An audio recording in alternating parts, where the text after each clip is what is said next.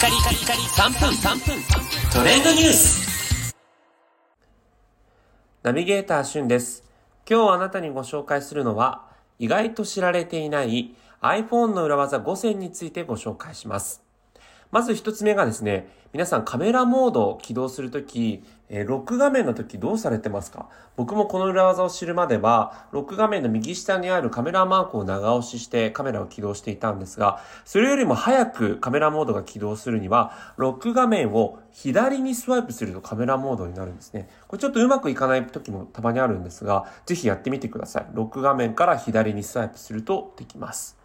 で、二つ目はですね、会話相手の声を大きくするということで、聞き取りたい方の声の近くに iPhone を置いて、AirPods を通じてね、聞くことができるという、なんか、ちょっと裏技チックな技があるんですね。こちら設定に移動して、コントロールセンターをタップしてから、聴覚というのを選択すると、えー、その耳のマークのコントロールセンター開いて耳のマークをタップして、ライトリスニングという機能を、えーやると、あの、聞きたい声が近くに聞こえるようになると。まあこれ耳がちょっと聞こえづらい方向けのね、機能ではあるんですけど、使いようによっては、あの、いろんな使い方ができるのかなと思います。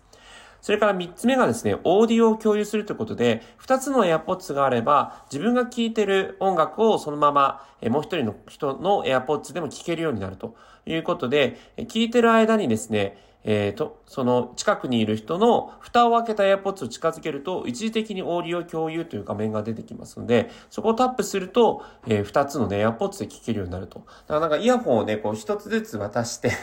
片耳ずつ聞くっていうのもできるんですけど、実は両耳で AirPods が2つあれば聞くこともできるということですね。えー四つ目はですね、写真モードでビデオを撮影するということで、えー写真撮影をのモードからですね、撮影ボタンを長押しするとビデオが開始するんですね。はい。で、右にスライドするとそのままあのビデオモードになるんですけども、まあ別にこう、左か右かどちらかにスワイプすればビデオモードになるんでそれでいいですって人もいると思うんですけど、ビデオモードであの撮影すると、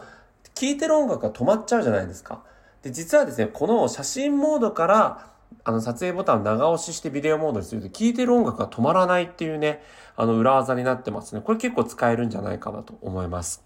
最後5つ目はですね、心が落ち着くバックグラウンドサウンドということで、設定に移動してコントロールセンターから聴覚というのを選択していただいて、その耳のマークを押すとですね、バックグラウンド再生というのがあって、こう雨の音とか、そういったものを流せるので、これもね、結構無料で使える機能としてはおすすめです。ぜひやってみてください。